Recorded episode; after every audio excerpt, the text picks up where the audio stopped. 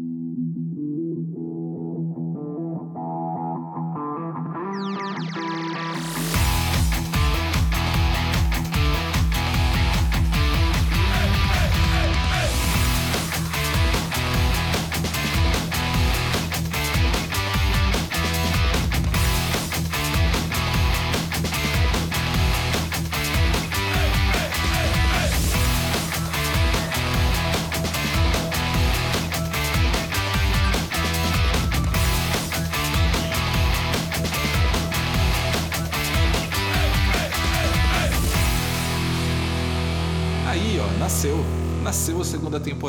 Sobre Triatlon. Finalmente!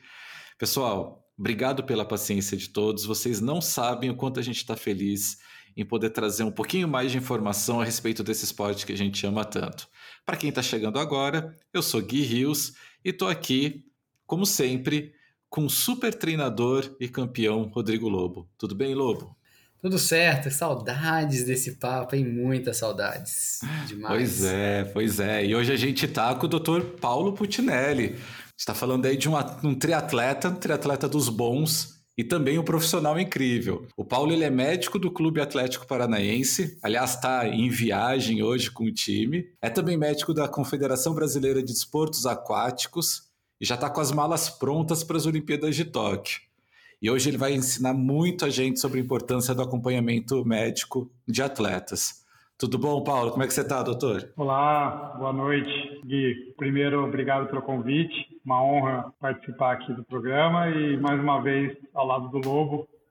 Sempre fico muito feliz de estar do lado dele, que eu sempre aprendo muito. Cara fantástico aí, que eu tenho uma admiração enorme e, pô, Obrigado, vamos junto, vamos embora que a conversa eu tenho certeza que vai ser muito boa. É, não, é sempre, é sempre bom mesmo aprender com, com vocês. Ô, Aliás, falando... antes, de, antes de começar, eu só queria tirar um pouco da formalidade, porque a gente né, é tão colega de bastidores de treino, do dia a dia, daqueles papos, então vou chamar de Paulão, não tem problema nenhum. Não, Boa. pelo contrário, vamos embora. É, e é bom que a gente vai relembrar uns treinos aqui, né? É, na ah. época pré-pandemia que a gente estava treinando legal, a gente tinha acabado de combinar de fazer uns treinos de sexta-feira lá no Ibira, né, o longão da, da, resenha, e acabou que a gente fez um só e depois, mas tá, tá aguardado isso aí, viu, cara? Isso é promessa do retorno aí pós-pandemia da gente voltar aos treinos lá. Combinado. Essa próxima sexta já tem treino de novo também. Tô retomando, voltando para Ibirapuera, só te esperando. Vamos nessa, vai dar certo. Ó, oh, sexta-feira, sexta-feira, então tem lobo no Ibirapuera? Ixi, já deu um spoiler aqui. Bom, depois vamos, vamos passar e depois a gente segue. vamos começar ajudando quem mais precisa. Aquele atleta que acabou de iniciar no esporte, ou tá, né, enfim, quer começar a praticar o triatlo qual que, é, qual que é o primeiro passo? Como é que a gente descobre se o corpo vai dar conta do recado, né? Qual que é o tipo de ajuda médica que a gente precisa? Gui. Bom, é, quem quer iniciar no triatlon já deu o primeiro passo, que é a vontade, né? É, e aí precisa dar sequência nisso. E, pô, acho que o segundo passo depois da, da vontade é procurar profissionais que, que vão auxiliar, né? É, Triatlon é um esporte complexo, né, que exige uma logística interessante, então esse é um ponto bastante relevante de organização da, da estrutura de família, compromissos sociais, compromissos profissionais. E tem pessoas que auxiliam nisso, cara. Então, um, um treinador, por exemplo, de triatlon, além dele cuidar da, da prescrição do treinamento, ele é uma pessoa que vai ajudar muito no sentido de dar algumas dicas de treinos em horários específicos e como lidar com a vida profissional, social associada às questões dos treinos. E aí, cara, a gente também corre na, na questão médica. Né? É, o esporte e o exercício físico é um fator estressor para o corpo. Né? E a gente precisa estar com o corpo preparado e a gente precisa ter certeza que o nosso corpo suporta esse estresse. Então, precisa sim passar por, um, por uma avaliação médica inicial para ter certeza que está tudo no mais saudável possível e que essa atividade física ela seja benéfica e não traga nenhum risco. Então, muito importante. É um ponto bastante relevante. E qual que é o médico que, que, que é legal procurar? Vai atrás de um, de um médico do esporte ou eventualmente vai atrás de um cardiologista? Eu, quando comecei, fiquei bastante nessa dúvida. Então, assim, é, cara, uh, eu uso a analogia do treinador, né? Você vai começar a treinar triatlo, uh, o melhor treinador para você procurar é um treinador que entenda de triatlo, né? um treinador que tenha a vivência do esporte específico. Se porventura não, não tiver à sua disposição ou for algo mais complexo, você pode iniciar com, com um profissional de educação física da academia, que vai introduzir, que vai te, te, te proporcionar pelo menos o início, para depois você procurar alguém mais específico. Fora da parte médica é a mesma coisa, né? O, o profissional mais indicado é um médico do esporte, é, e, e isso acontece porque ah, muitas vezes você pode procurar um cardiologista, um ortopedista, um médico de uma outra especialidade que não tenha vivência e vá muitas vezes ah, proscrever o, o triatlo, né? Cara, o cara fala, não, não faz isso não, isso faz mal, né? E é, às vezes alguém que está ouvindo aí já, já deve ter ouvido alguma pessoa falar isso. Não, cara, isso é muita coisa para você, isso com certeza vai te fazer mal. É, e o médico do esporte, pelo contrário, né, cara? A ideia é a gente promover a saúde através da, da atividade física. Então a gente vai ali, vai conversar, vai é, entender é, e buscar maneiras do cara conseguir, né, cara? Da, da pessoa, do homem, da mulher e, cara, assim, para ser sincero, é, tem algumas vezes que eu falo, agora não é o momento, sabe? Eu já falei mais de uma vez e, pô, eu, eu fico muito tranquilo de falar isso perto do Lobo, porque eu sei que o Lobo é um, um treinador que peca pela, pela prevenção, peca por ser mais uh, calmo, uh, por respeitar o processo. E sempre quando eu falo com ele, a gente fica é, trocando essas figurinhas, sabe? De, cara, é porque a gente vive o esporte do lado de, de, atleta também. E a gente sabe que quando é feito com mais calma e, e a, as coisas acontecem de uma maneira mais progressiva, os resultados a longo prazo são muito grandes. Né? Por isso, acho que talvez o médico do esporte seja o, o profissional mais indicado. Mas não que uh, não exista cardiologistas que entendam do esporte, que não existam outros médicos que entendam. Isso, obviamente, existe. É, e se você se sente seguro e se seu médico é um médico que você confia e que, e que vá te informar de uma maneira correta, não tem problema nenhum. O importante é procurar um médico, né? É isso aí, é isso aí. O Paulão, eu queria só te fazer uma pergunta. Antigamente, é, isso no intervalo de uns seis anos, acho que para trás, era obrigado a apresentação de atestado médico né, a obrigatoriedade, a apresentação de atestado médico. A gente, claro, sabe que isso não servia muito para nada, porque não era um teste específico, não era um exame específico, e também os, a, os, os, atletas eles burlavam alguns exames, isso também estava vinculado a uma questão comercial da academia ou de algum outro espaço que já tinha até o médico ali, já, já casava a venda disso, né? E e eu vou dizer que isso realmente a gente não usava para nada, mas a gente fica também muito preocupado, porque a gente também, né, apesar de ter uma anamnese, costuma fazer uma anamnese, um crivo de anamnese, indicar caso o check-up ele esteja realmente bem desatualizado e o atleta ele alegou que faz muito tempo que ele não faz um check-up, é, falando sobre isso, qual que é a periodicidade, vamos imaginar, né, que um, um, atleta inicia, de acordo até com fatores de risco, levando em consideração fatores de risco, idade, qual a periodicidade ideal de um check-up? Porque às vezes o atleta ele acredita, ah, faz um ano que eu não fiz, mas será que eu preciso de novo? Faz três anos que eu não faço, será que eu preciso de novo? Às vezes pinta essa dúvida entre eles, inclusive que a gente recebe muitos atletas nessa situação. Né? Eu mesmo, até por conta da pandemia, acredito que tenha uh, até talvez algum dado relacionado a isso, quanto tempo né, que as pessoas deixaram, pularam ali o seu check-up, qual que é o tempo médio, né? Porque a galera muito medo de ir para um laboratório, muito medo de ir para um hospital, para uma clínica. Então seria legal, acho que alertar sobre isso, né? Qual que mais ou menos as recomendações médicas com base a esses grupos de, ou de risco, grupos de idade etários? Boa, Lobo. Assim, é, pelo menos é, um intervalo de um ano, sabe?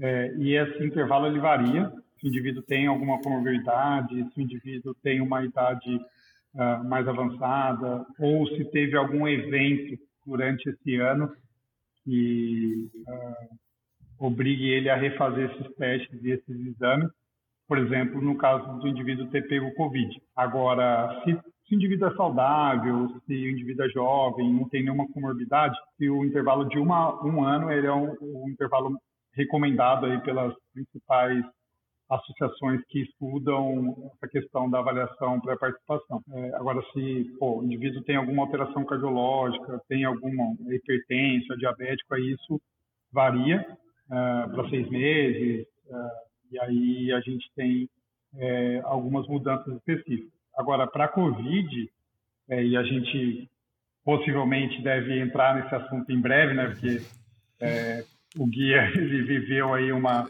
uma história bonita, né, cara? No fim das contas, é uma história bem interessante sobre isso, mas é, uma vez infectado pelo Covid, o próximo passo antes de retornar à prática de atividade física regular é refazer os exames, né? Porque a gente uh, sabe que a infecção pelo vírus é, ela acaba tendo oferecendo um risco aumentado de ter alguma complicação cardiológica pós a cura. Então a gente precisa refazer isso e ver se está tudo certo. E quais que são os exames, doutor, que, que os exames típicos, né, que são indispensáveis aí para o triatleta? Sim, primeiro, cara, antes dos exames é uma consulta médica bem feita, sabe? Que é o que o Lobo falou, assim, né, cara? Às vezes a gente, ah, é um atestado médico, e aí fica uma, uma coisa muito de você se prevenir dos danos, né? Do tipo, ah, não, mas ó, me, me manda um atestado aí que tá tudo certo. Pô, o treinador realmente não está preocupado com a saúde do seu atleta, né? Ele só quer se prevenir de evento, eventual problema caso aconteça alguma coisa. E não é isso, né? A gente está é, lidando ali com a, a questão de responsabilidade é, de uma vida, né, cara? Um profissional de educação física ele precisa ter essa consciência de que ele é responsável pela saúde e pela integridade física dos seus atletas. Assim como um fisioterapeuta, assim como um nutricionista, assim como um médico, enfim, todo profissional de saúde tem um, um zelo, né, cara? Ele precisa ter um, um cuidado. É, então, precisa ter uma, uma avaliação inicial, uma consulta médica com exame físico, e nessa, nessa consulta a ideia é ver os fatores de risco, ver se tem alguma história familiar de morte súbita, ver se tem algum sintoma, indivíduo, porventura, em algum momento durante a prática esportiva, uh, teve um desmaio, teve algum problema, alguma palpitação, que nos uh, deixa um pouco preocupado com relação a isso. Agora, quando se fala em exames subsidiários, né, exames que a gente usa no auxílio, uh, um eletrocardiograma de repouso, pelo menos, e um ecocardiograma, que é aquele ultrassom do coração, né? aquele exame de imagem para a gente ver as estruturas cardíacas. Se possível, um teste ergométrico, aquele teste na esteira que a gente tem os eletrodos para ver o coração ah, em atividade, né? ver durante o exercício como é que o coração se comporta. Pelo menos esses, assim. E aí, de maneira geral, na prática clínica, como o indivíduo já vai fazer o teste ergométrico, a gente aproveita e faz o teste ergoespirométrico, que além daqueles eletrodos, é aquela máscara que capta a, o consumo de oxigênio e a liberação de gás carbônico, pra, porque aí a gente acaba vendo questões relacionadas ao, aos ciclos de treinamento. Então, ver o VO2 máximo, ver uh, os limiares ali para auxiliar na, na prescrição do treinador. Né? É, eu acho interessante, você até apontou, obrigado pela, até pelo, pelas palavras, é, não tem jeito quando a gente, por isso que eu gosto de, né, de viver na pele que o atleta vive, a gente já passou por isso, pelo estágio inicial, e eu gosto muito de ter passado por esse estágio de uma maneira gradativa, de uma maneira longa e com pé no chão, né, com muita, muito conservadorismo. E, e eu vou dizer que é, é muito difícil a gente convencer um atleta nesse sentido, né, porque você vai na rede social, no Instagram, e vê o cara tocando duas horas de pedal, um longão de 20, 25, e você fala, caramba, eu tenho 8, não dá nem para postar 8 quilômetros no, no Instagram, nos stories, porque, nossa, que vergonha, o que, que eles vão achar de mim, né? Tem uma galera fazendo meia maratona, 21, 70.3, então eu acho que realmente a rede social, ela potencializa um pouquinho, né, essa, inibe esse atleta iniciante, ele acaba sempre se comparando, né? Ver o colega lá, nossa, ele já, mas poxa, se ele faz, né? Deixa eu perguntar para ele, ah, mas eu faço há um ano, já fiz a primeira maratona, 70.3 e tal. Então, realmente, a gente vive uma realidade diferente. Eu vou dizer que eu precisei entender isso para poder conversar, né, com uma linguagem que eu conseguisse de alguma forma uh, chegar no meio do caminho, porque muito dificilmente a gente vai conseguir chegar a 10, a, a, nem 10, né, a 15, 20 anos, a mentalidade que a gente tinha de não ter tanta oferta de prova longa e não também ter tanta oferta de rede social, né, na, na sua palma da mão, você vê o mundo como você vê agora. Então é uma realidade diferente, a gente sofre com isso. E mais a recomendação do nosso lado, como treinador, até complementando, de fato, é entrar num ciclo de base, num ciclo de base, esse ciclo ele, ele com característica de evolução gradativa de volume, bem gradativa. A gente inclusive usa algumas macros de treinamento. Macros são né, estruturas já que a gente vai adaptando de acordo com o indivíduo, muito conservadoras, né, com volume bem baixo, com diversidade, diversificação de estímulos, até para ver como que é a resposta né, botando uma trava, evitando antes de ter também a segurança do atleta, porque não só isso, né? Além de não ter o exame, geralmente vem com sobrepeso, vem com uma série de outros, outros problemas que também podem gerar lesões musculares, lesões osteomioarticulares. Então, a gente, a gente né, não só né, pensando na, na questão metabólica, também a gente pode afastar o indivíduo por uma lesão e vai desmotivar esse, esse atleta. Então, realmente, esse, esse, trabalho integrado mesmo, né, do treinador ter pé no chão, bater firme e segurar a onda, né, aquela empolgação, ansiedade, mas muito dificilmente não vai, vai ter que ter uma negociação, né, para chegar no meio termo, porque hoje em dia realmente está bem difícil da nossa parte, bem difícil mesmo, mas a gente tem que ver um lado, lado positivo, né, que é maior número de praticantes, nosso esporte ganhando, ganhando peso, né, quantidade de informação circulando, claro, né, que não vou dizer que tem informação certa e errada, mas tem mais informação né, que a gente precisa crivar de acordo com a nossa característica, característica de cada um.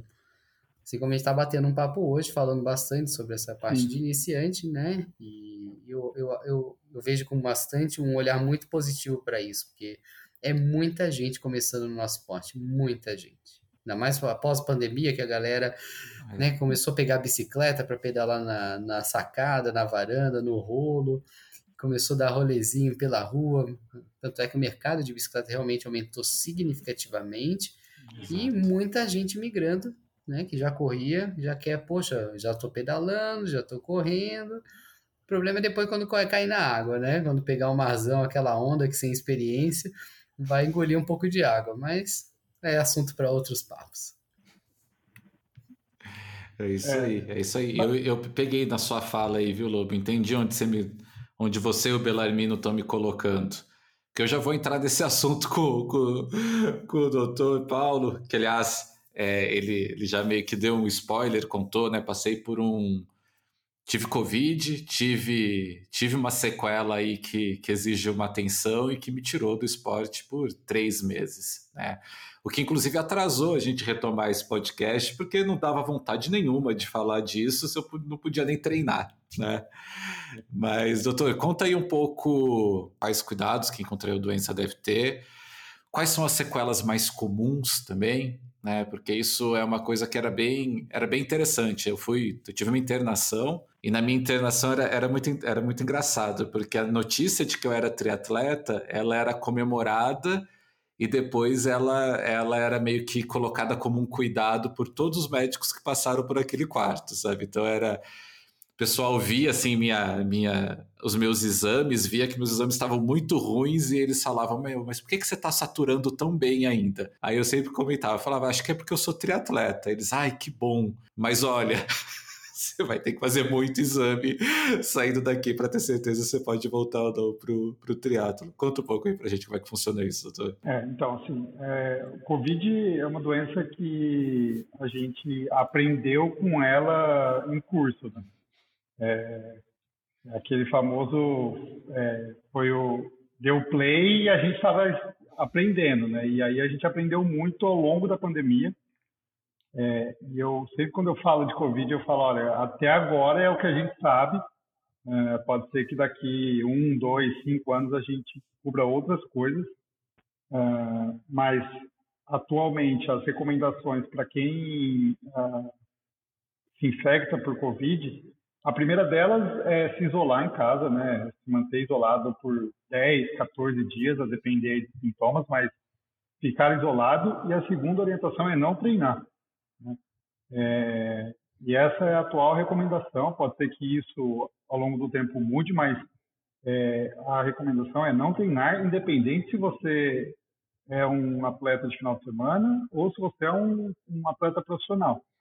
É, eu tenho alguns pacientes atletas profissionais e a recomendação é não treine. Ah, mas eu tenho Olimpíada daqui a um mês. Cara, eu entendo, eu compartilho com você a sua angústia, mas eu não posso deixar, eu não posso te orientar uma coisa diferente. Né? É, então, e aí eu, eu uso esse exemplo para os pacientes do consultório. Falo, cara, os atletas profissionais estão sem treinar, porque você não pode ficar 10 dias sem treinar, né? Porque as pessoas usam muito essa questão de, ah, mas é, eu vou ficar maluco, eu vou entrar em, em surto. Eu falo, cara, calma, vai, vai passar, né? E aí ficar esses 10 dias aí sem treinar e depois uh, refazer os exames, né? Então refazer esses exames que eu eu, que eu citei, né, o ecocardiograma, um teste ergométrico, é, e aí se você tiver algum sintoma mais grave, se você precisar, tiver que ser internado ou, enfim, tem os, alguns critérios que colocam você com uma necessidade de outros exames, tipo uma tomografia de pulmão, angiorressonância de coração, enfim, isso varia de acordo com os seus sintomas. Mas, uh, rotineiramente, os casos uh, mais simples, né, menos graves, que é o que a gente presenciou aí na maioria dos casos, é, principalmente entre atletas, né, porque realmente uh, as, os indivíduos saudáveis, praticantes de atividade física, de maneira geral, tiveram menos complicações pela Covid, então esses exames já bastam. Agora, as complicações que a gente teme que aconteçam pós-Covid são as mesmas, as mesmas complicações que a gente teme de uma infecção viral geral. E aí fica até uma, uh, uma lição de que a gente não deve treinar doente, independente se é Covid ou não. Então, ah, estou com resfriado. Será que eu posso treinar? A resposta é não. Eu posso não treine e a justificativa para isso é que uma sessão de treino específica, ela diminui a, a, sua imunidade. Ao longo do tempo, o exercício físico, ele melhora a sua imunidade. Mas se a gente pegar uma sessão específica, de maneira geral, ela, ela causa uma diminuição da sua imunidade para depois aumentar. É, assim como o seu condicionamento físico. o processo de treinamento ou a teoria por trás do treinamento esportivo é essa. Você fica menos condicionado para depois fazer uma compensação desse seu treino e se tornar melhor. O sistema imune é a mesma coisa. Então, é, a recomendação é não treinar para a sua, sua, imunidade uhum. é, não, não diminuir, porque uma vez diminuída, o vírus ele consegue ah, entrar em outros tecidos, por exemplo, tecido cardíaco, tecido pulmonar. Então, são essas complicações que a gente teme e são essas as complicações que a gente busca uh, sinais pós uh, uh, melhoria do quadro. Né? Então, depois que a gente faz o ecocardiograma, faz o teste, e aí a gente vai para esses caminhos, porque, por exemplo, uma miocardite, muitas vezes, ela é assintomática. A gente, o paciente ele não sente nada e ele tem uma fibrose no coração. E essa fibrose, ela é um gatilho para o indivíduo ter uma arritmia e essa arritmia pode ser fatal. Então, que é, às vezes, o que acontece nas mortes súbitas. Né? O indivíduo está lá praticando atividade física e, de repente, ele, ele tem um mal súbito e vem a falecer. Então, essas são as nossas preocupações maiores. É, é comigo foi um caso, foi, foi um caso de miocardite, né? E, e o jeito que eu descobri que foi foi também interessante. Eu fui fazer uma tomografia, né, de, de tórax e aí, na tomografia, eles perceberam, eles conseguiram ver alguma coisa errada no coração. Olha que, que maluquice. Eles perceberam alguma coisinha diferente. Tanto que foi engraçado quando a, a, a médica que estava cuidando, a doutora Marina Miranda, estava cuidando de mim, ela chegou, ela falou assim: Olha, você está com mais de 50% do pulmão tomado, mas não é isso que está me preocupando, não. a gente percebeu alguma coisinha cardíaca aqui, e aí, como você é atleta, eu queria tomar, tomar um cuidado. E aí fui lá fazer ressonância magnética do coração e aí descobriram miocardite. E foram aí três meses, né, que é o período que eles pedem para que a gente é, fique em repouso para evitar. Fiz alguma coisa de treino de força depois de algum tempo, já podia pelo menos né, fazer isso para segurar um pouco, mas atividade aeróbica não fiz nada, nada, não podia fazer nada, não podia caminhar na esteira. É, eu lembro que a médica ela brincava comigo, ela falava assim: você pode levar um cachorro pequeno para passear, você não pode levar um cachorro grande, sabe? Você pode andar no shopping, você não pode sair para caminhar no bairro. Né? Então foi um período bem é, grande, sem quase nenhuma atividade. E é aquilo, né? Depois de três meses, a gente volta realmente da estaca zero. Só, só uma coisa, e eu, por isso que eu falei que teve um, um final feliz, é que é, em muitos casos, essa miocardite, essa fibrose cardíaca decorrente da, da miocardite, ela é fixa, né? Ela não, ela não, não, se desfaz e aí o indivíduo ele fica limitado à prática de atividade física de baixa intensidade para o resto da vida. É, graças a Deus aí, é, do Gui, essa é um realce tardio que a gente vê na ressonância, né? Esse realce ele sumiu e aí eu estava acompanhando, obviamente, junto, né? Estava e foi engraçado porque a gente conhecia pouco, assim, né? A gente se conheceu é, treinando e aí uma vez eu vi uma foto no Instagram, falei, nossa, aí te mandei mensagem, você estava no hospital ainda, né? Foi uma publicação tá, que você falou tá. de Covid, eu falei, nossa, vou te mandar mensagem, aí você me contou tudo e aí a gente falou, não, te ajudo, vamos juntos, eu e aí você estava bem assessorado também, né, pô? E aí, quando você falou, ah, eu já sabia que você treinava com, com a Lobo e tal, aí eu falei, ah, então não vou ter que ficar brigando para segurar, porque tem algumas, alguns atletas aí que eu preciso brigar com o treinador. Não, na Lobo, eu, tá, não, tá, eu fui muito, muito bem cuidado. E na Lobo é, é bem isso mesmo. Eu fico eu fico mandando mensagem de desculpa pro Belarmino, porque eu falo, Belarmino, deu uma esticadinha aqui porque deu vontade. E ele briga comigo. Ele fala: você tá louco, vai devagar, vai. Ah, Belarmino é impossível ele brigar com alguém, não é possível. É ele briga. Ele briga. Ele briga. Ele briga, ele briga daquele jeito gentil, né? Então, Gui, é, olha, aquele, aquele jeitinho, né? Político, tranquilo, sempre com a mão de pelica, né? Dá um tapa com luva de pelica, na verdade. É, isso é verdade. Pede, como eu falo, né? Você, pede um orientação para ele. E aí ele agradece feedback. Eu falo, pô, tô enchendo sua paciência aqui, você tá me agradecendo feedback. ele é muito, o... gente boa. É, só complementando, é, eu também, o que me chamou muita atenção em relação ao que o Gui comentou, né, é uma doença que não só quem está no estado agudo ali, né, no estado de recuperação no hospital, principalmente, mas também a questão emocional psicológica, né? Você imagina o cara que treinava pra caramba, tava num ciclo bom, veio essa pancada. Imagina receber uma notícia dessa se você não tiver, ainda mais a gente que não tem o conhecimento, né, ainda exato do que quais são as sequelas, quais são os comportamentos de cada corpo, de cada indivíduo, de cada situação para frente a ela, né, Paulo? Acho que você deve ter nesse nesse, né, você tem mais contato, claro. Uh, eu acho que essa questão psicológica ela derruba, né? E naturalmente até pode retardar um pouco a evolução, porque a pessoa fica depressiva, entre outros, outros quadros, talvez um pouco mais graves até, né? Somatize outros problemas. Meu Deus do céu, isso vai embora, né? Nossa, acho que o Gui pode dar o relato de caso aí dele, mas é, é complexo, principalmente pelo, pela possibilidade de você não treinar nunca mais. Né? É, eu acho que talvez esse seja o maior peso e era até uma, algo que eu uh, falava para os atletas, falava, cara, fica 10 dias, porque você corre o risco de se tiver alguma complicação, você não poder treinar nunca mais.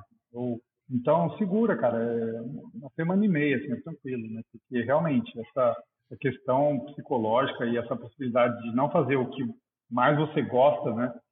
Deve ser algo bem uma carga mental, emocional muito grande. É, né? E é uma doença que a gente também não sabe exatamente o que, que isso causa, mas eu tive episódios de pânico, né, durante a internação, tá? Uma coisa que foi meio pesada. Em determinado momento, é, a infecto, é, a cardiologista, o pessoal que estava me acompanhando de perto, falou: vamos colocar um psiquiatra aí no meio do caminho para te ajudar, né? E aí o psiquiatra também levou tudo isso em consideração, questão de treino, de interrupção de treino, né?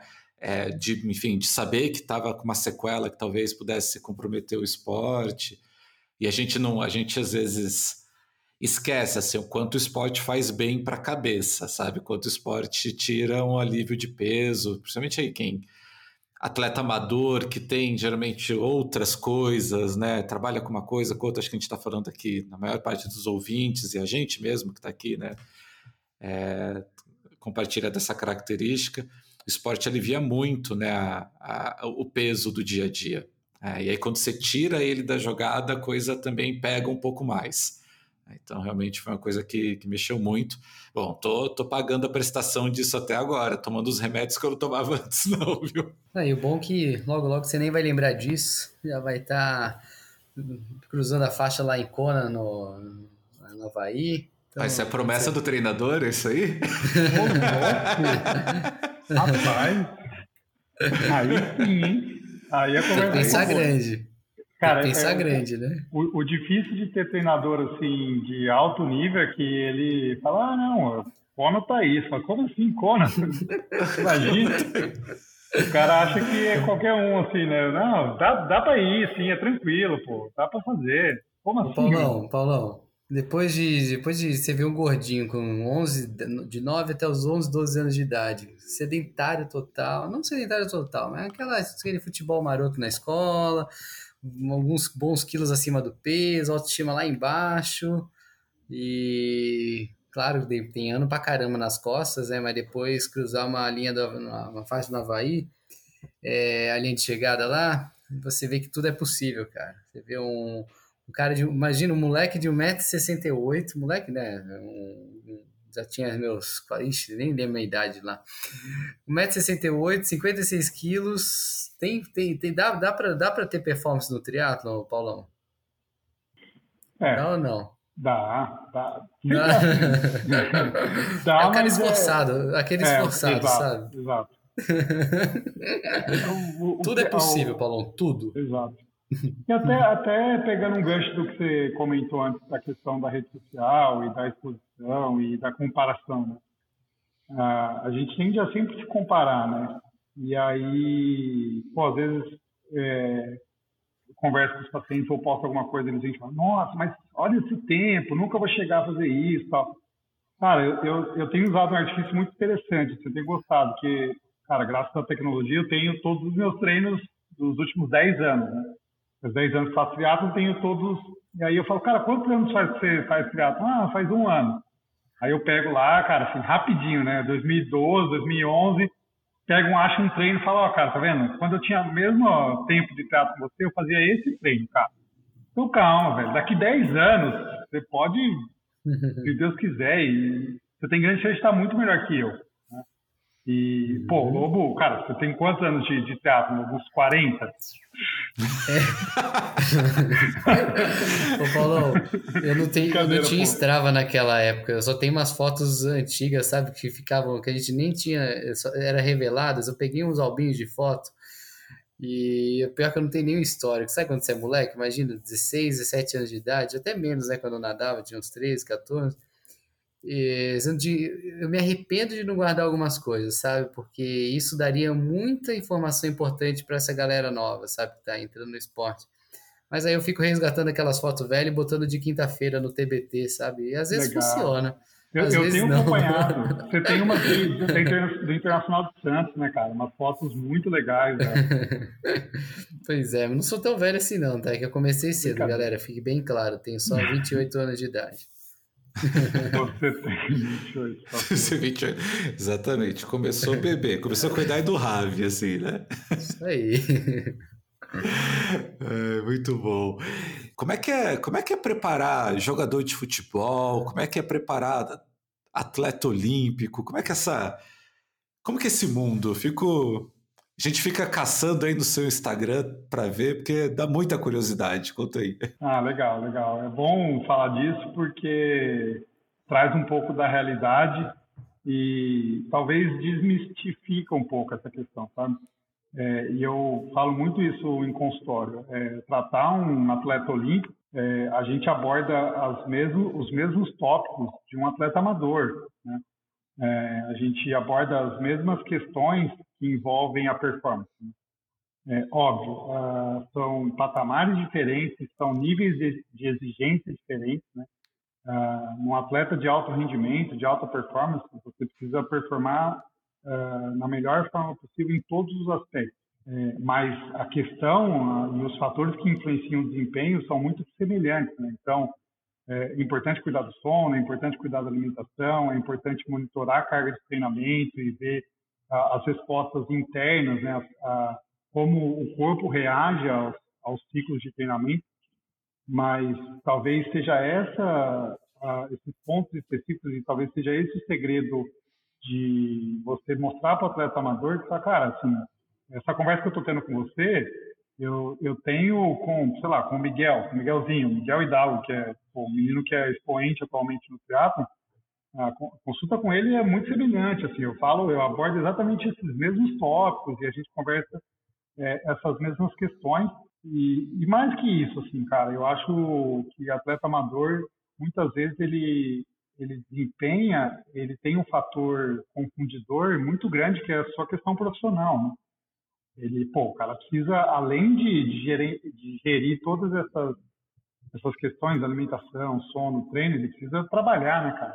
Ao passo que o atleta profissional, é, esse é o trabalho dele. Óbvio, o nível de treinamento de um atleta profissional é muito maior, mas aquilo é a vida dele, né? Aquilo é, é a motivação dele é, é, isso é muito legal, sabe? Uma vez só usando de exemplo que me veio à cabeça, eu quando estava começando a, a, medicina esportiva, estava começando a estudar, eu fui numa uma, uma palestra na CARE, teve um, um, um, dia lá na CARE que teve bastante é, umas palestras e aí a Poliana Okimoto estava falando, ela tinha acabado de ser é medalhista olímpica, e aí alguém perguntou para ela ah, qual era a maior motivação dela para os treinos. Né?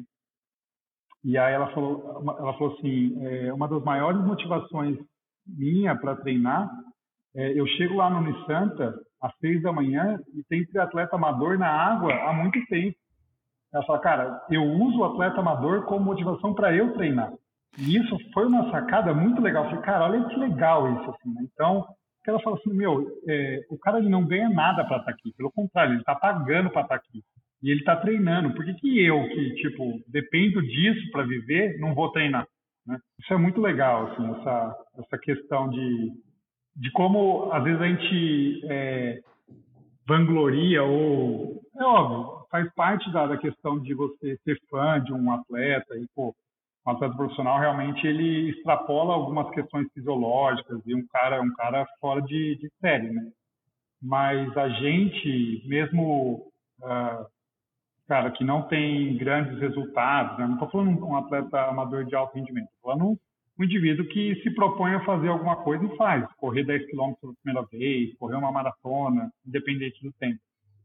É, é a mesma a mesma são os mesmos parâmetros numa proporção menor. Eu acho que isso é muito legal de falar. Pois é, o trabalho ele é muito integrado também, né? Nos bastidores, quantos profissionais geralmente atuam com um atleta profissional? No caso aí, primeiro da, do futebol e depois uh, pensando, né? Pensando em esportes individuais. Mais ou Pô, menos le... quantos profissionais? Legal, legal. Isso vou é, parafrasear o, o Gustavo, né, o Maglioca, que pô, eu no tutor aí, um cara que eu devo muita coisa e esses dias eu ouvi ele falando num podcast e achei muito legal. Ele falou, cara, no futebol, é, futebol é uma orquestra, né? É, e precisa estar muito bem gerida e gerenciada pelo treinador, pelos, pelos diretores, porque tem muita gente envolvida. Para vocês terem uma ideia, só usando como exemplo, a gente está aqui no Rio, né? Amanhã a gente joga aqui no Rio de Janeiro, e a gente veio com 23 atletas e 26 pessoas da comissão. Ou seja, tem mais gente da comissão do que atleta. Então, a gente tem, é, dentro do clube, a gente tem médico, nutri, nutricionista, fisioterapeuta, fisiologista, é, analista de desempenho, preparador físico, treinador, auxiliar do treinador, enfim, são é uma orquestra que precisa funcionar muito bem. Ao passo que no, no, no, no triatlo amador, cara, é, é o treinador. É o treinador, no começo, que pode contar com a ajuda do médico, que pode contar com a ajuda do nutricionista, é, com o fisioterapeuta. E aí, se a gente conseguir organizar isso mais ou menos numa mesma sintonia, aí a, a evolução é muito grande. Né? Agora, nos atletas amadores, nos atletas profissionais individuais, são esses mesmos pessoas, né? É, o treinador, o preparador físico, que às vezes cuida só da parte da, do fortalecimento, o nutricionista, uh, o fisioterapeuta, o médico, o psicólogo, e aí a gente precisa todo mundo trabalhar muito, muito afinado, né? muito afinado, porque senão fica cada um achando que o, que o seu ponto é o mais importante ou que o problema está naquele ponto que ele sabe que, é o dele, né? que é aquela, aquela figurinha do, do, do, elefante com um monte de ratinho, né? E aí um ratinho na orelha e fala, ah, o problema é a orelha. Aí o outro fala, ah, o problema é a pata, né? E ninguém tá, tá enxergando que é um elefante, né? Que, que é um todo. Uhum. E, e, e, só uma curiosidade, mas vamos lá, curiosidade. É, quando viaja, viaja todo mundo junto, todos os profissionais, no futebol no caso, quando tá na turnê aí rodando, vai todo mundo? Não, fica a gente vai lá, né? Fica a gente lá no, no, no, CT porque primeiro porque não viaja todos os jogadores, né? Tem um plantel que que fica treinando porque a gente tem que ter mais atletas do que se pode, porque a gente tem um calendário muito apertado. Né? A gente está está falando de jogos dois jogos por semana durante 10 meses seguidos. Né? A previsão é de 70 jogos em um ano. Então, é, machuca, tá? Então fica o pessoal lá os jogadores para treinar e ficam os profissionais lá para cuidar dos que estão por lá, né? Então, por exemplo, a parte médica são no, no, no, time profissional, são dois médicos, aí eu tô aqui, o outro médico fica lá no Curitiba. Fisioterapeutas são seis fisioterapeutas, tem dois aqui e tem quatro lá, sabe? A gente vai revezando mesmo porque é, não dá para ficar só viajando também, né? Precisou ficar um pouco em Curitiba para aproveitar o frio, né? da cidade. Depois eu te mando o meme, o meme que tá rolando aí sobre, é. sobre frio. Um, um gaúcho falando, não entende porque a galera quer ir para passar frio, meu Deus do céu. Bom, mas só para eu tô, eu tô sofrendo aqui por você, porque eu também não gosto muito de frio, mas tenho certeza que está sendo uma experiência única para você. Ah, sim. É só, só a última dúvida. Eu sempre também fiquei muito cabreiro com isso, né? Tem vários, claro que o futebol tem uma característica bem diferente, porque é um esporte coletivo, tá certo que mas é um campo é muito grande, os jogadores aí têm evidências, né? A gente consegue monitorar que corre aí em torno de, sei lá, desde 12 até chegando quase uma meia maratona por treino. E, claro, muda de direção, esporte de, de né, com outra característica mas é, a gente fica assim, poxa, será que precisa descansar tanto, né? Porque joga quarta, depois domingo. Né? Mas tem esporte aí que nem tênis, que os tenistas jogam jogos seguidos e dias seguidos praticamente, aí você fala, caramba, esses jogadores de futebol estão muito muito tranquilo, tá, tá reclamando demais aí, né? Basquete às vezes a cada dois dias. E qual característica realmente que difere para precisar descansar esse, esses dias a mais? Legal, boa pergunta. É uma pergunta de fisiologia pura, né? Interessante porque é um, um, um um treinador de triatlon tem uma, um viés de estudo muito grande, né? Isso é uma das, das suas principais qualidades. O Lobo está sempre antenado e buscando artigo e vem discutir essas ô, coisas ô, até na... Paulo, 100%, 100 puxar saco, Paulão. Não, eu tô falando sério, cara. Ó, o, o Gui não vai me deixar mentir aqui. Antes da gente começar a gravar, a gente tava falando de Obla, de, de, é hot, de sweet spot, uma, complexa aqui a conversa. Mas é assim, é, uma das, das questões, assim, só para trazer números assim para quem é do endurance, é, um atleta de futebol percorre é, em torno de 12 quilômetros uh, durante um jogo, né? Em 90 minutos, 12 quilômetros, fala, pô, é pouco, né? é, daria aí um, um pace de é, 8 km por hora. Você fala, pô, tranquilo, praticamente uma, um trotezinho uhum. leve, uma caminhada rápida. Mas a questão são as intensidades, né? Muita intensidade. É, são os sprints, né? Então, é, a gente tem marcadores uh, que é, por exemplo, a, a, a, distância que ele percorre a mais de 20 km por hora. E isso dá em torno de mais de um quilômetro. Então, são muitas intensidades e muitas frenagens, acelerações, acelerações. Então, o desgaste é grande. É grande. É, só para vocês, sei lá, para a gente ter uma, um parâmetro, por exemplo, a, a de um, de um atleta pós-jogo, é, tem alguns que bate 5 mil, 4 mil. Então, é um, um. E a CK, só para contextualizar, é uma, é uma, uma proteína de liberação por quebra muscular. Né? Então, é uma enzima que a gente dosa. A gente não usa muito na prática né, para monitorar a carga, mas é um, uma coisa só para a gente ter uma, uma curiosidade.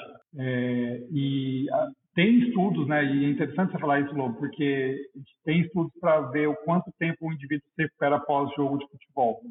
Ah, por que a gente não consegue colocar jogo todo dia, porque dependesse da, da logística do show, né, da, do business, seria interessante, né? Vamos colocar para jogar todo dia, a gente tem mais campeonato, tem, gera mais dinheiro. E aí eles chegam a esse pelo menos 60 horas de recuperação? Que é basicamente aí o que tem se respeitado, um pouquinho mais, 60, 66 horas entre um jogo e outro. Pois é, eu vou então respeitar o que o relógio fala de tempo de recuperação também, depois de uma numa série de 400, 10 de 400, né? manda, manda descansar 48 horas. é. Bom, a gente sabe que é diferente, são realidades diferentes, situações diferentes, a gente está brincando aqui, mas é interessante, né? A gente esquece, né? Imagina durante 90 minutos você ficar jogando, colocando intervalado intensivo durante 90 minutos, né? Uma hora e meia, realmente é, é diferente. E é muito interessante como você consegue claro, pela sua competência, virar a chave, né? Porque você atua ali, principalmente com atletas, atuava né, com atletas amadores, ainda tem, né? Em paralelo com atletas amadores, de, principalmente de running e triatlo, que também é de endurance, mas outra característica. E virar a chave, e realmente parabéns mesmo de tirar o chapéu, porque é outro, outra característica de trabalho, e eu admiro bastante porque porque né, você vê realmente muitos times aí que vão perdendo jogadores aí ao longo do processo, e isso é um fator determinante para o sucesso mesmo, né? Para um, para ganhar um título, né? Esse trabalho de bastidor não necessariamente é o talento individual, mas é o talento coletivo, né? O trabalho orquestrado como você e o Doc mesmo posicionou, faz todo sentido sim. Pena que a gente Bom. não tem isso nos entre os amadores, porque a gente sabe que não é não é o principal negócio, mas a gente vê aqueles atletas que têm mais outros profissionais por trás, né? O nutricionista, principalmente, como um fisioterapeuta, médico, o treinador, naturalmente, né, tende a ter uma vida útil mais longa, que a gente sabe tá, também está relacionado não só com a realização pessoal, mas sim com saúde, longevidade e saúde no, no, no contexto geral, né? como a gente fala, tira a corrida, abandona, né, aposenta o atleta amador precocemente para ver o que acontece, né?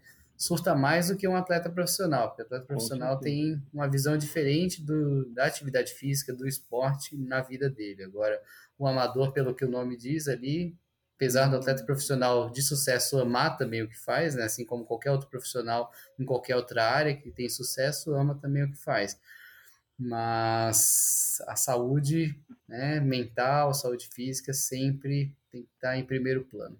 Sim, não, e até assim, pô, é isso, mais uma vez aí, puxando o saco, mas assim, é, é assim, as, as assessorias ou os treinadores que entendem essa importância do trabalho interdisciplinar e quão importante é você pedir ajuda, né?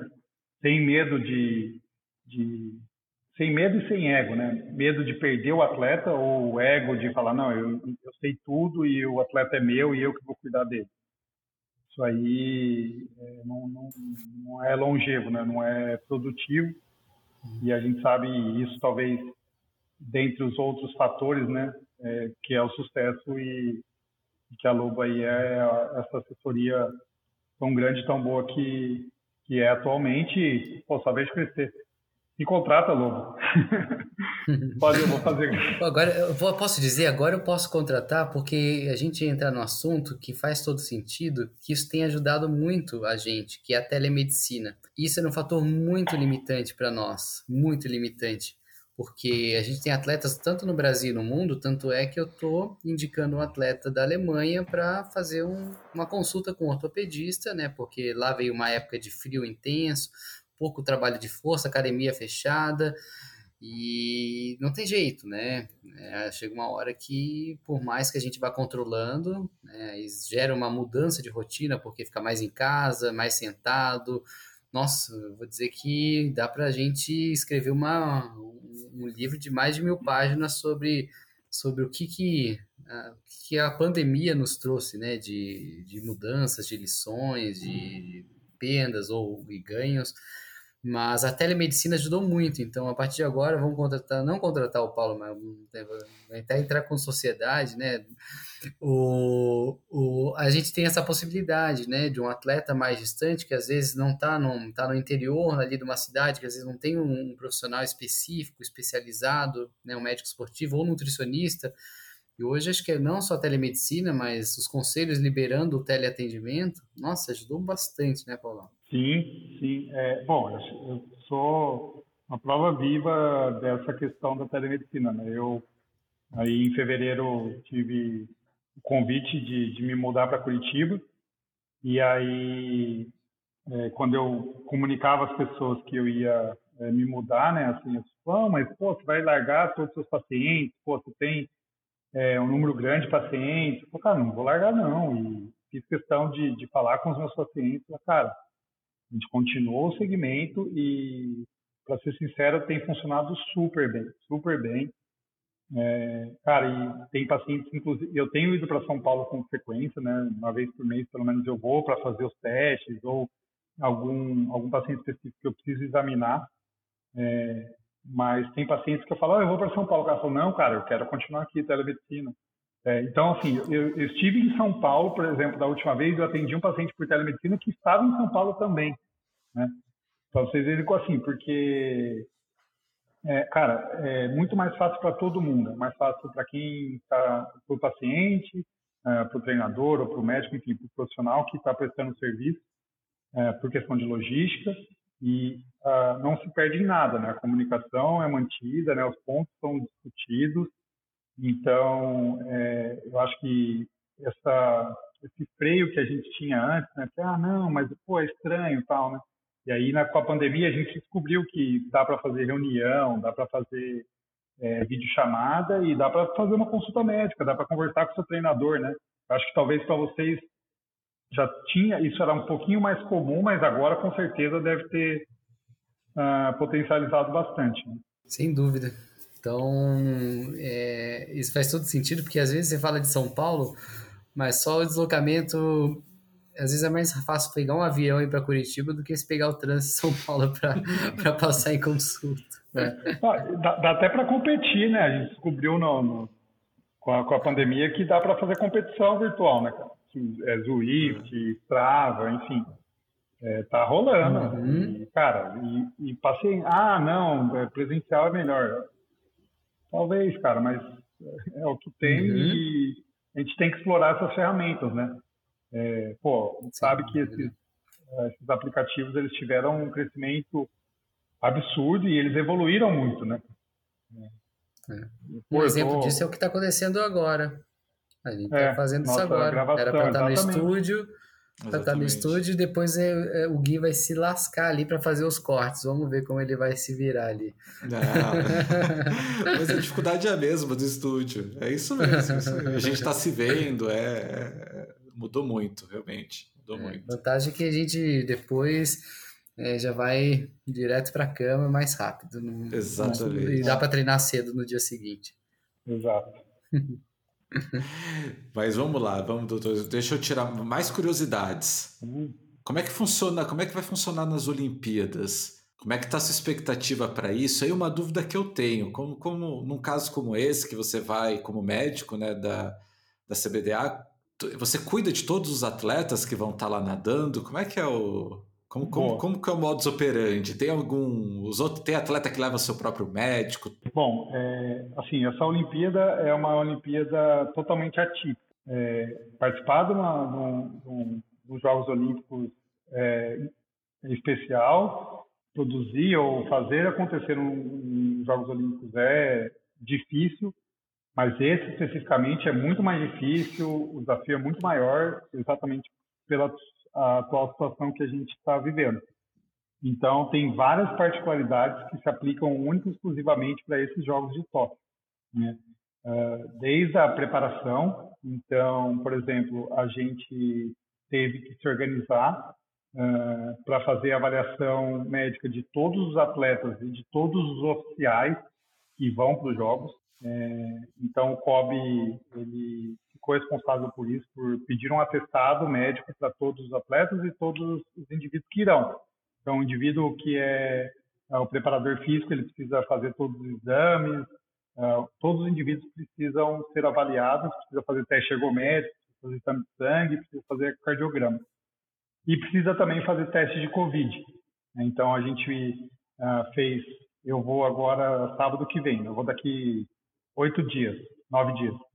Então, eu fiz um teste de PCR ontem, vou fazer um 72 horas antes e vou fazer um 48 horas antes. Ou seja, precisa fazer pelo menos três testes antes de ir. E lá em Tóquio a gente vai ser testado todos os dias. Todos os dias vai ser teste. Além disso, é, a gente vai, a gente tem um aplicativo no celular que, se porventura uh, eu testar positivo, esse aplicativo ele vai apontar todas as pessoas que tiveram em contato comigo. Então todo mundo vai estar ligado, né? todo mundo vai estar, os aplicativos vão se falar e aí a gente vai saber quem foram os contactantes e aí vão ser testados todos esses contactantes. Então esses são as, as pormenores específicos do Covid. E aí, por conta do Covid também, as delegações foram reduzidas, né? Então, vão muito menos médicos ou muito menos fisioterapeutas, o staff, né, os oficiais são muito menores, as delegações são menores. E eu vou como médico do time Brasil, não vou como médico da natação.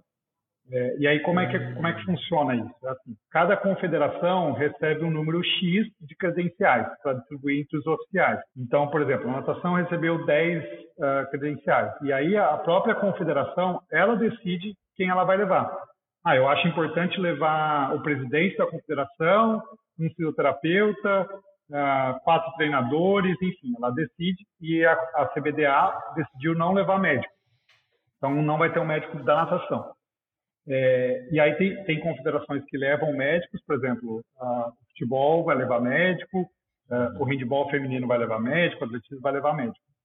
Para as confederações que não têm médico, existem os médicos do COB, que sou eu no caso, não só eu, são 15 médicos, né? então nós estamos ali para cobrir o, as delegações que não têm médicos e, porventura, também ajudar as, as, delegações que têm médico e precisam de ajuda. Então, é, essa é a minha função, essa vai ser minha função lá nos Jogos. É, eu vou ficar numa base de aclimatação, né? então isso é importante porque, é, por exemplo, os Jogos começam só dia 22 mas os atletas eles começaram, eles já estão indo para Tóquio, né? Eles precisam uh, aclimatar, precisam uh, de tempo para acostumar com o jet lag, acostumar com os horários. É, e aí eu vou ficar numa, numa uma cidade lá que chama Hamamatsu. E aí as delegações que vão para essa cidade é o judô, uh, o tênis de mesa e a ginástica, a ginástica é, rítmica. Então são essas três delegações aí que eu vou, vou cuidar. Caramba, que engrenagem. Acho que daria para. Vamos é. abrir outro podcast com o Paulão depois da. Enquanto ele estiver lá. Tem muita coisa legal para falar de bastidor. Eu acho que deve ser uma das coisas mais gostosas, né? Que é você entender como que funciona toda essa essa operação e a gente fica muito longe disso, né? Olha que por mais que tenha um monte de documentário, né? Ter um depoimento real ali do, do que acontece é, o documentário sempre vai dar uma mascarada, né? Tem bom documentário já até sobre isso, mas, mas Paulão, vamos abrir um, mais uma, um podcast para você falar exatamente do dia a dia ali. Vai fazer um diário, escreve um diário para gente, vai. De como que é, porque a gente fica muito curioso. Eu lembro que até em 2018 eu fui para o Havaí e a minha missão em 2018 até foi por um projeto bem legal que conhece, a gente conhece né, o Ábido e a Lu, e a gente tinha uma missão de passar, né? O que, que é o Ironman do Havaí, o que, que é lá no Ironman. E a gente fica aqui sempre apreensivo, querendo saber o que está rolando, o que está desde o café da manhã, como que deve ser a relação. Muito interessante, muito legal. Não sabia realmente de, desses pequenos detalhes. Vai ser bem difícil mesmo, que eu acho que vai ter um fator estressante maior, que é o medo, é...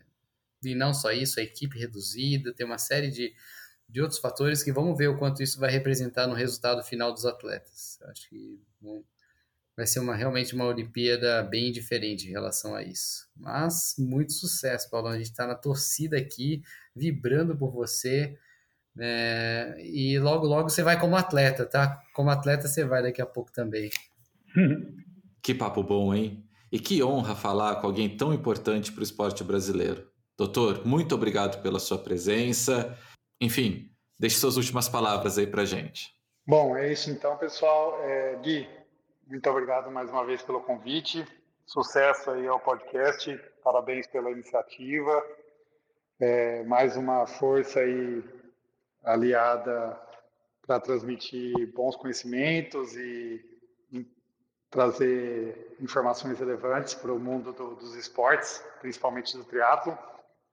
Lobo, cara, mais uma vez, muito, muito obrigado por todos os ensinamentos. É, pô, fico muito feliz de, compartilhar experiências e ouvir a sua opinião sobre assuntos relevantes. É, obrigado para todo mundo que ouviu aí até o fim. É, me sigam aí nas redes sociais, é, paulo.putinelli. É isso, pessoal. Bons treinos, é, se mantenham ativos, se mantenham saudáveis e espero vê-los é, em consultório, em telemedicina, nos parques treinando, é, enfim, nas provas. Vamos juntos. Valeu, valeu, moçada. É isso aí, pessoal. Obrigado, Paulão. Obrigado, Rodrigo. E até o próximo Tudo sobre Triatlo. Valeu.